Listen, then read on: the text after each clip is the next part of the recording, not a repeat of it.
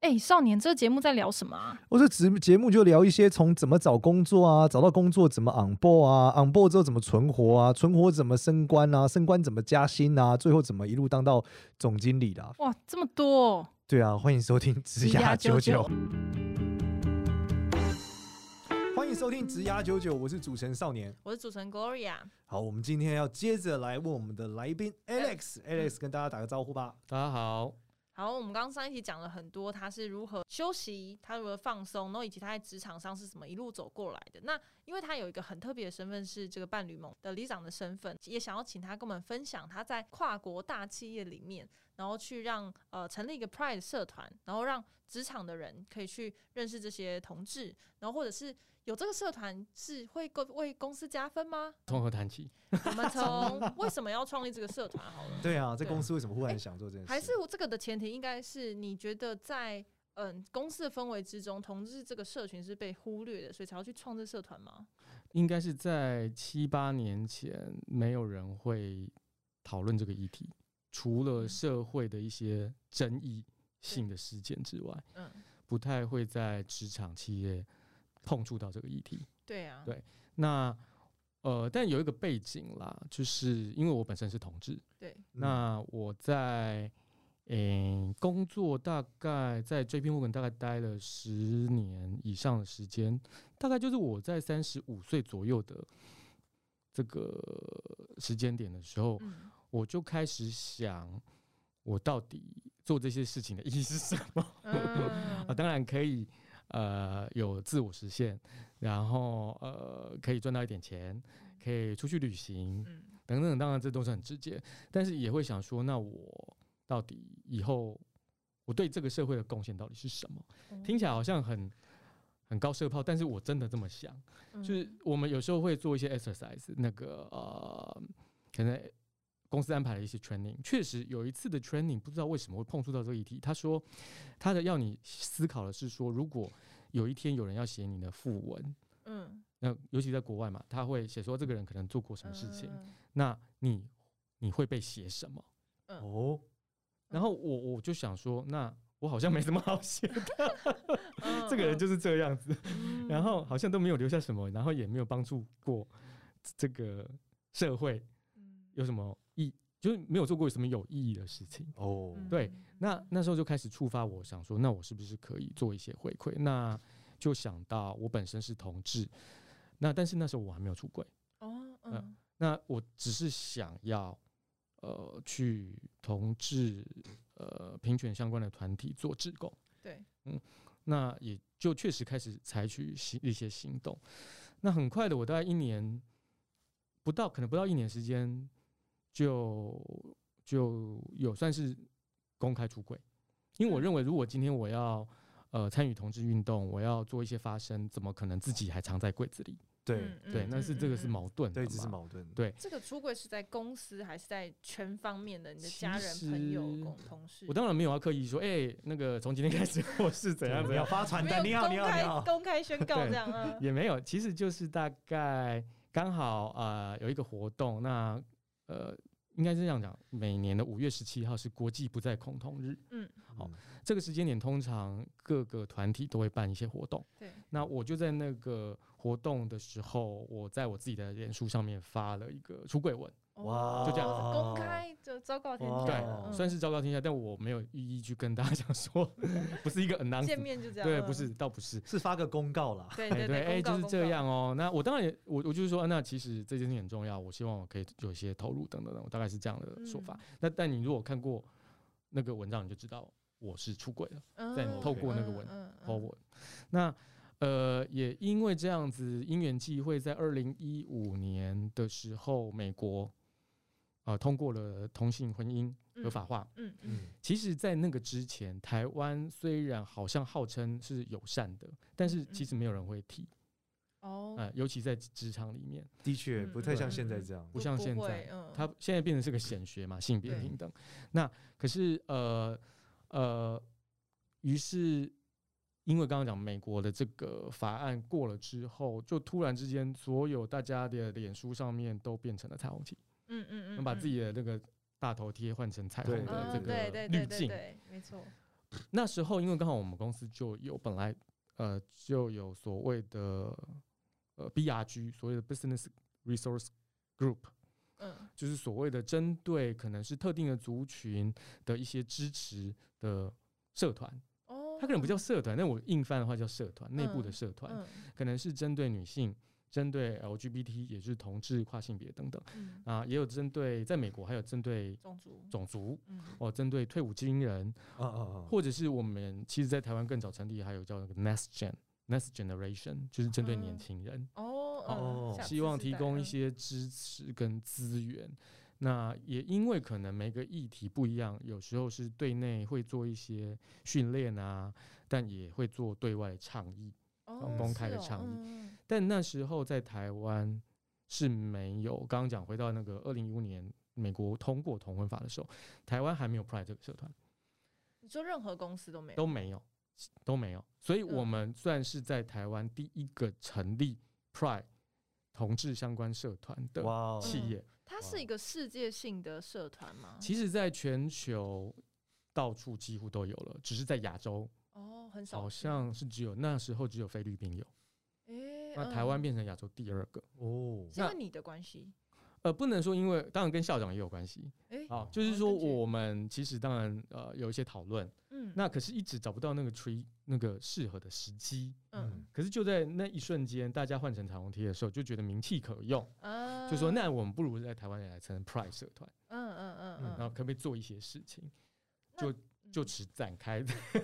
这一切这样子。那这样子，这个社团会为公司，就公司为什么就 OK 啊？应该是说，本来公司的核心文化价值就是支持 diversity，就多元。嗯好 and 就是现在很常讲 diversity and inclusion 嘛，那本来就支持这件事情，所以如果你有意愿在 local 成立这样的社团，你们如果哦，我们如果有找到适合的成员和 sponsor，嗯就可以成立，透过国外跟国外申请，因为在当时国外就已经非常多了，嗯嗯呃嗯，那所以台湾成立也不能算是对国外来讲，他也没有觉得这不是一件，这是一件奇怪的事情嘛，对吧、啊，他一定是支持的嘛，只是说反而是回到我刚刚讲、哦，我们当时虽然是希望可以成立这样的社团，但是你找不到那个发生点，对啊，对，那刚好遇到那样的事件，嗯，那这样成立之后，对于公司的影响是什么？是客户会突然会对这件事情有什么样的想法吗？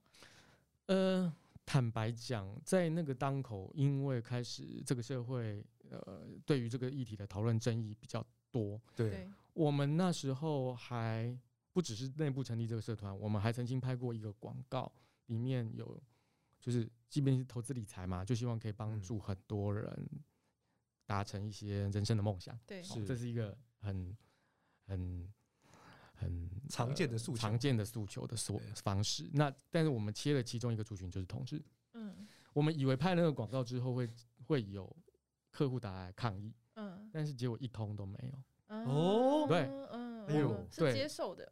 就是反而大家并没有觉得，可能当然跟我们的手法有很关系啦。我们嗯并不就是一个族群其中之一嘛，嗯那反而真的没有接到任何客户的反馈，至少嗯我没有接收到有同事反映这件事情。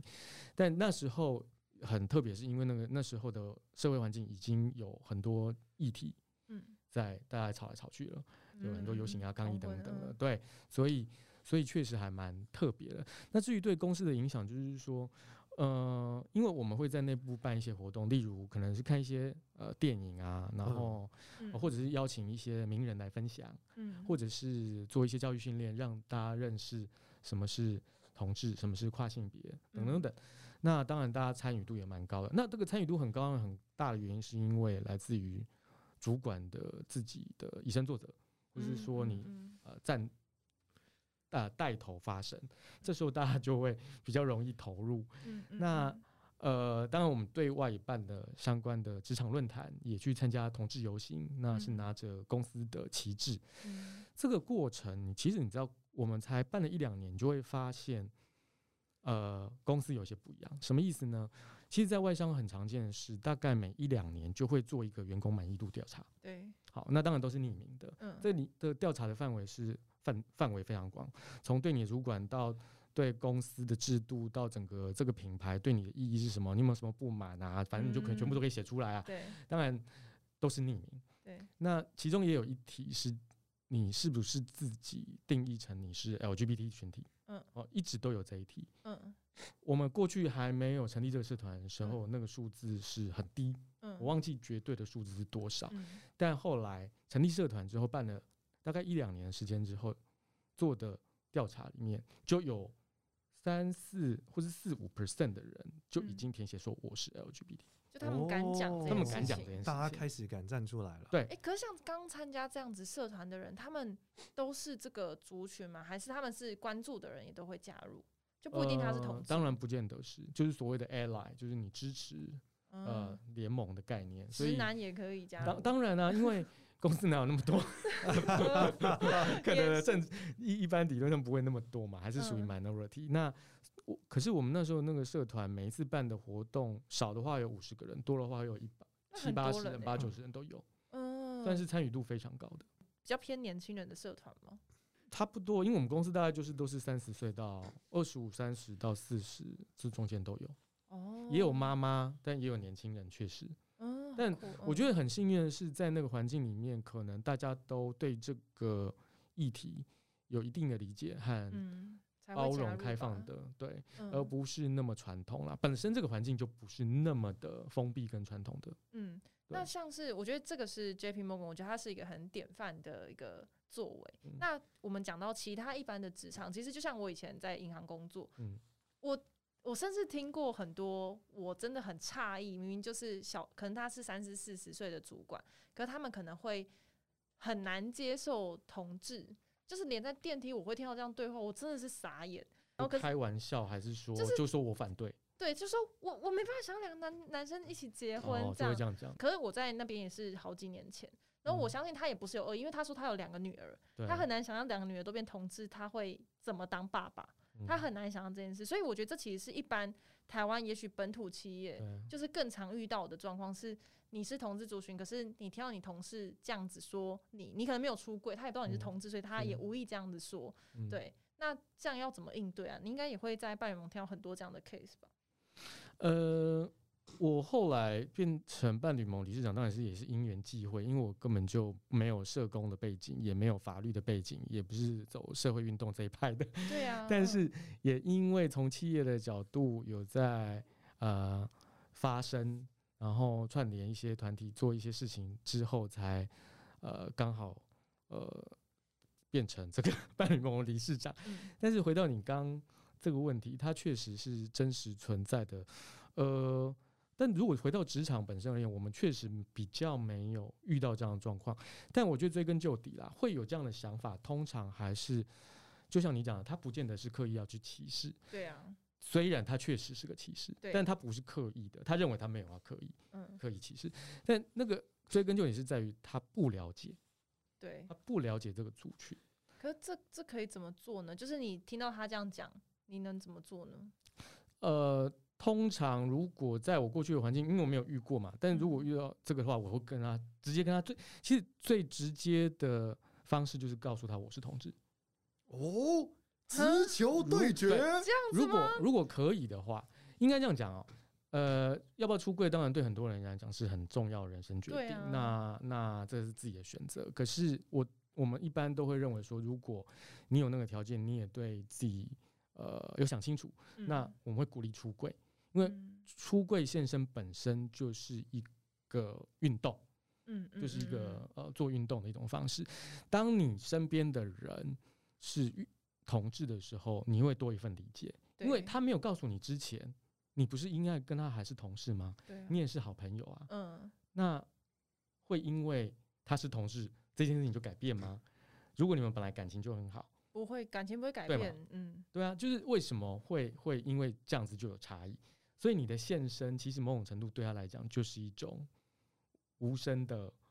不管不管是叫抗议还好，或、嗯或者是说是一种影响。对。对，那嗯我觉得当然要看时空背景，只是说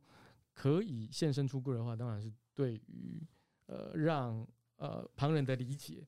是最直接的方式。那如果我不是同志，可是我觉得他这样想法怎么会这样想？你会鼓励直球对决说：“哎、不是这样，不是吧嗯呃？”当然也没有啦，因为通常有时候如果他是很强烈的想法，尤其有一些牵涉到阶宗级教的或是因什素么等等，你就会也不是要跟他吵架，但我觉得还是要看状况，跟你对跟他的这个亲疏远近嘛，你可以跟他嗯聊聊说，哎、其实我身边也有同志，那我觉得这样讲好像不是那么的恰当。嗯嗯嗯，所以，所以以我们确实在职场上面曾也曾经遇过有同同事在开这方面的玩笑，对对，但当时我已经是主管了，所以嗯我有稍微提醒一下，我说这样的玩笑不是很恰当。但当时我还没有出轨、呃哦，但当然这个嗯不是说针对同志，有时候我们会无形的也对女性，对对对，这会很有非常常见。对、嗯嗯，他们常常嗯就讲说这个叫“恶男”嘛，对啊，就是就调侃女性是个也是很常见的一个状态。 真的很对啊恶，对，嗯但这个状态，我觉得他们可能没有认知到，他们正在一个很恶的状态，他们可能就是一种他没有意直男识。对对嗯对对，他就没有是意嗯识，所以我觉得旁人的提醒跟整个社会慢慢的渐进式的潜移默化，我觉得会让社会有一些意识到他、嗯他他他可能直觉下讲了，但他后来反思，他觉得他有问题。对那我觉得嗯这已经是、是比较常见啊，可可往下的一个方向。对，嗯在早期我们可能遇到同事会讲说啊，那你你你就不要做了啊、你就回家带小孩啊，哦，然后，可是现在听起来会觉得，嗯，女性你质疑我什么？对女性对就是要负责回家带小孩吗？对呀，怎么这 样？为什么？对不对？这这对就是其一个实很一样性的别欸框架的一个想法啦，在早期嗯更是很普遍。可是对我觉得是不是这几年的那个社会氛围是有点转变？你反而在比如说呃，在同志大游行的时候，嗯，然后你出来就是比如说换成彩虹旗，要是推出彩虹套餐，嗯就是有越来越多的店家企业愿意这样子。我我发现，在台湾至少有一个很明显的变化，是在二零一九年正式同志可以结婚之后，确实有很多企业开始站出来做一些事情。当然，所谓的站出来做一些事情，有时候只是一些行销活经销动活哦，对，然后，但是我觉得还是总比没有好啦。嗯呃呃，至少让大家看见这个议题。但回到职场这件事情，我我有个发现是这几年的两三年的一个变化，就是说，呃，当然这个我要讲讲的是比较广的一个题目，就是在于对于人才的一些嗯变化。嗯嗯嗯哦嗯，我发现这两三年开始，人才对于工作的要求是越来越高。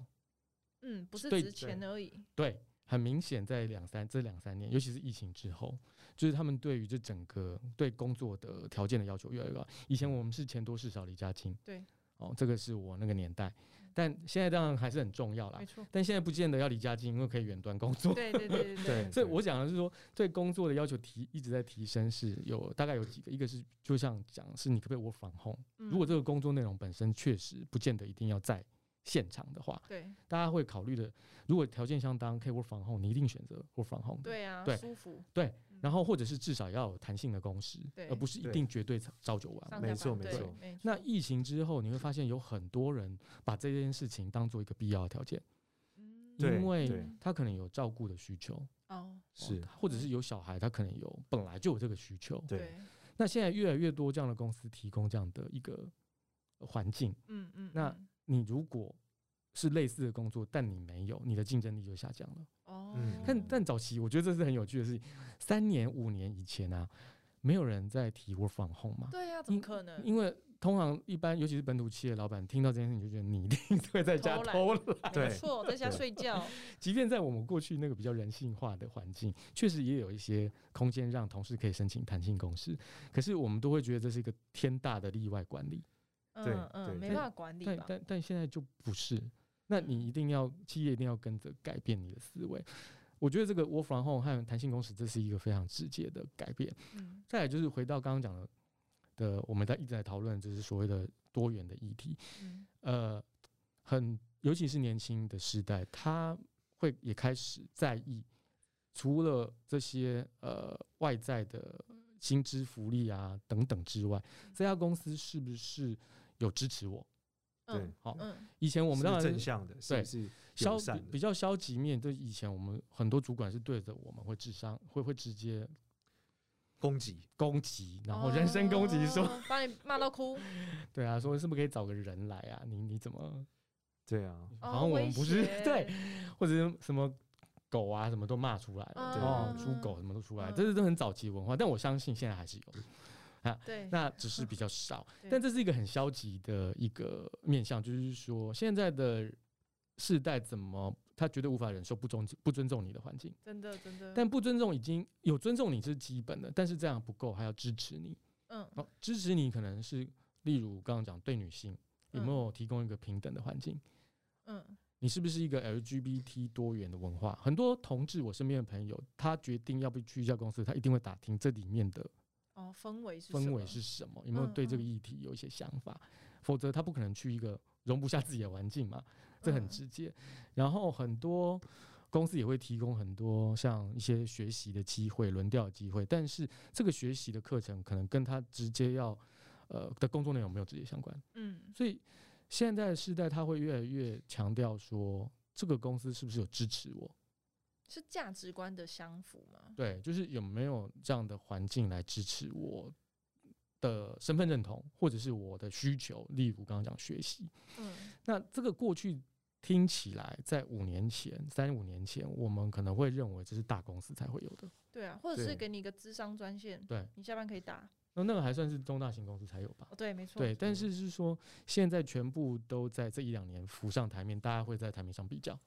对我我自己哦看是觉得有一个阶段性，就是嗯说，首先从这个大概 maybe 二零一一年左右开始，很多新创公司诞生，嗯，然后在这十年的过程，新创公司新创公司当初为了吸引人才，所以嗯提出的是更多年轻人的想法、做法。嗯那、当然有人就活下来，长得好大嘛，嗯所以他们长超大之后，他们这个文化就继续留下来。嗯而这时候还有包括海外的一些互联网公司也都进来，他们也一直在做这件事。以前可能最早只有 Google、微软，嗯现在可能超多了，包括虾皮，包括什么各式嗯各样的网络公司都都出现了。嗯然后当这个现象发生的时候，这些文化就忽然变成了一种，我只讲就一种劳方市场嘛，就劳嗯工开始有机会选择他有同样规模，可是有这个文化的时候，他的竞争力就就会变对得没很错嗯强。然后我自己在看的时候，你会发现，的确很多传统外商，它甚至是跟不上互联网的这种开放文化的，嗯，就是它还是非常传统。然后你会发现，他在找人的时候越来越困难。哎嗯他以前的时候哦是至高无上的，嗯他可能像我们以前台第湾一最选有名，项可能想象就像 PNG 这种是超强的、嗯 Unilever、对或 JP Morgan 都属于超级顶尖公司。嗯嗯，但是在这几年的时候，他们遇到很多所谓的呃奇形种的 竞争者，就例如说我们讲到像 Facebook、对 Google 对吧，然后 Line 这样子的奇形种，就是个从来不会出现在他们视野里面的竞争者，嗯对，开始抢他们的人才。嗯尤其是我们会发现，就是 Web 二公司的这个影响力已经很大了，现在还更更更特别有 Web 三区块链公司，嗯而区块链公司又更夸张，它所谓的那个金融体系的数量又更大，嗯它的奖励跟开放的程度又更更不可思议。嗯，在这一切的构筑底下的时候，我觉得真的是首当其冲，就是这些传统的巨头公司会必须要就是很大的改变他们提供的状态，被迫开放。嗯对我觉得有点像日本被黑船敲开的感觉，呃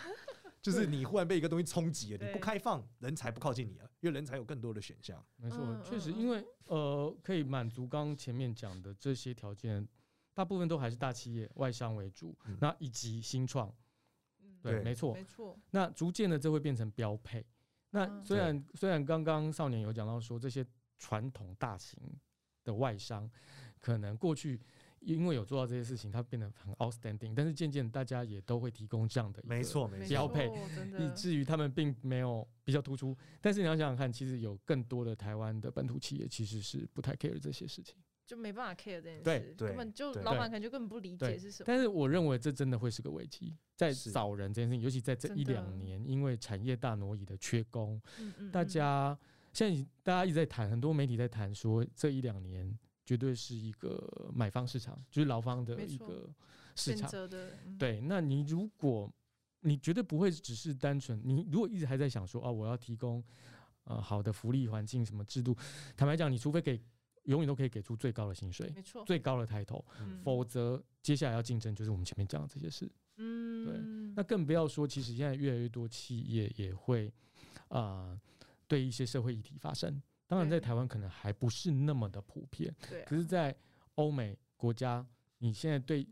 企业企业对于社会议题如果不表态，可能也会被逼吗攻击，对啊，会哦被逼迫，可能是被内部员工抗议，可能是被消费消消费者抵制。所以可能是像刚刚讲，嗯，例如性别、性别相关的议题，或者是嗯环保环保、环境议题，甚至是乌俄战争都一样。 对，我对觉就是得现在的道德议题会被拉到非没常非错，常没高。错。现在的消费者跟新新时代的消费者跟求职者，他看的已经不是早期那种传统的条件而已，好像是老板赏饭吃。现在不是这个环境，嗯嗯那可是这个是属于年轻世代他所需要的，可是年轻世代终究目前还是少数啊，会是少数吗？还是吗？不是对啊，对对，可能大家对年轻的定义不一样啊。对啊，对对对，我 觉得应该我这样想讲的。四十以下哦，40你想的以是下十八以下。 我觉得我这个年代的人，我真的坦诚，像我们这样，我有，我觉得我要要讲说还是很幸运，我们有这样比较开放的想法，确实是少数，四对啊十岁、嗯四十五岁以上的我，遇到的也都对，但是我相信四十岁以下，其实慢慢的不是慢慢的，普遍都越来越有这个意识，天然的意识关于各这些议题。嗯那如果企业不跟着前进，我觉得你就会有永续经营的问题啦。是是对啊是，懂那找不到好的人才，听起来好像只是眼前找不到人来做这个工作，嗯但它长期来讲影响的就是你可不可以永续经营以及你的竞争力嘛。嗯那我觉得老板要有这个意识啊。这个真的是很大的关键，因为呃，就我就我的观察啦，我跟周遭朋友聊的时候，你就会发现，如果他的企业找不到很杰出的我们所谓的这种新鲜的伙伴进来，嗯他其实会造成中介主管极大的痛苦，嗯然后这些中介主管就更想逃跑，对啊，然后中间主管一逃跑，只是高阶老板主管就发现没有人了，对对啊，所以高中主管也就必须要逃跑，所以最后后只会剩下少数的这些就是很传统的没人。错，所以他们，但是这些传统的人又会被上面的董事会或总经理质疑，最后后就会组织改革。少年回答了你刚刚那个问题，就是就嗯算你认为年轻人是少数，可是它是环环相扣的。哦对，它对是劳力的，基础。 没错，这个金字塔会崩盘的，其实嗯对最核心的是那个中介主管，他要找到好的人，那他就要满足刚刚前面讲的这些条件。那因为中介主管被卡在中间，那本来高阶主管就是出一张嘴，对 结果发现中介主管受不了跑了。嗯他就得自己崩溃做了了崩溃这 样，他们就知道进行数位转型，对，原因是他不转型。我怎么觉得你好像就在指什么公司？ 是有蛮多我企业对是我这样的脑。中有很多公司对，对对对，我 我这个人比较常跟，毕竟我是职涯啾啾主持 人嘛，我有我比较跟应该可 企以业猜界的猜人出来多多讨论这件事情。对对对， 嗯，你离开 JP Morgan 十七，就是你待了十七年，嗯你离开 JP Morgan 之后，那是为什么会离开呢？跟你想要去做什么事啊？呃，当然这个公司的组织有一些变化，嗯那我在那之前的两三年就有一直想要离开，坦白说，嗯那呃原因是因为真的做太久了，嗯，需要一点新的东西。对，呃这个想法也很奇特，对一般在金融业做到 这个位置的 人，退休的很多、欸，就直接退休，就是机会成本比较高，但是那时候确实真的是认为说啊，可不可以有一些呃其他的可能性？对，对嗯那所以我后来离开之后的这两三年也都没有再回到金融业。嗯那也去了呃本土的旅游业，也去了日商的这个呃教育顾问公司，嗯那都是比较中小企业，然后甚至嗯比较新创的。那去年就呃跟呃校长还有 另外一位朋友成立了 Alpha Plus。好，但是呢，我觉得跟我们前面在谈的议题有一些关系，就是说。 ，OK，我们希望我们自自诩为是一个定位是人才加速器，嗯所以我们希哦望帮新时代的呃年轻人求职者可以呃认更认识自己，然后找到好的工作，嗯那懂得好好上班。哇哦嗯那目标是这样，于是而衍生出很多的 service，例如刚刚讲说找到好的工作，找好工作不外乎第一件事情就是薪水嘛。啊对那我们的平台只会上架，未来只会上架超过一百万年薪必须一百万以上的工作。哦嗯，很赞哇，赞这个很赞哎，对啊，呃，当然它就一定有一定的筛选了。对啊肯定肯定，那但至少可以知道对嘛。那除了钱之外呢，另外就是刚刚讲的企业文化，嗯我们会希望在我们这边上架的企业在，呃，例如呃学习或者是福利制度，或者是民权，平权、平等、性别平等，呃，亲子照护等等各方面，如果有我不讲细，呃，没有时间讲太多细节，但嗯应该说，如果在你这方面，呃的一些指标呃条件做得不错的话，我们会特别有一个 tag，嗯邀明说哦这家公司特别友善酷，酷天使企业，哦，可能是 LGBT 友善，可能是亲子友善，是生长友善，女性哦友特善，别或者是很强好棒哦调学习，这样可以谁选择？哎，我很们好，哎哦我不用们问就了嗯会真有的等于是有一个加分的机制，就对，真的让让让求职者可以意识到、理解到说，哦，这家企业除了百万年薪之外呢，它可能对什么样的议题、但什么样的领域里面，它特别友善，做得特别好。嗯嗯天啊嗯，这就是个嗯好工作对平台。对啊，这会吸引很多人才进去。欸对我们是希对啊望、呃，透过这样的方式，可以对社会产生一点影响力。那我们也认为这是趋势啦。嗯就刚刚讲的，嗯哦新的世代绝对不是只在乎钱抬头而没已，错。那是是，它是很多元的。对，它是很多元的需求。然后再来就是，你因为进了一个好的公司，满足你基本的条件的公司，但是你如果不懂得上班，你还是活不嗯下。 真的很那难，上班很难。好好上班就嗯包含了可能我们之前九九过去谈过了很多的议题，对对对，嗯哦，从很多的，比如说赛有些道的课选程择吗啊，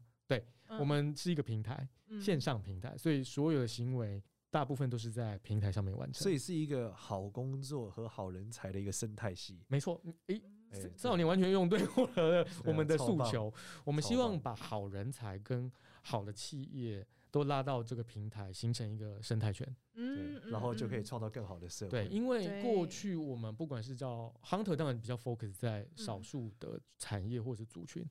那一般的平台就是大锅炒，嗯嗯，对嗯对就是嗯嗯来者不拒嘛，履历反正你只要去注数册就字有平了他嘛台们是就业导向哦，对，后然后公司你只要付钱你就上架。对哦，对他也没有在筛选。那对我们是等于是两边都有做相当的筛选，哇嗯希望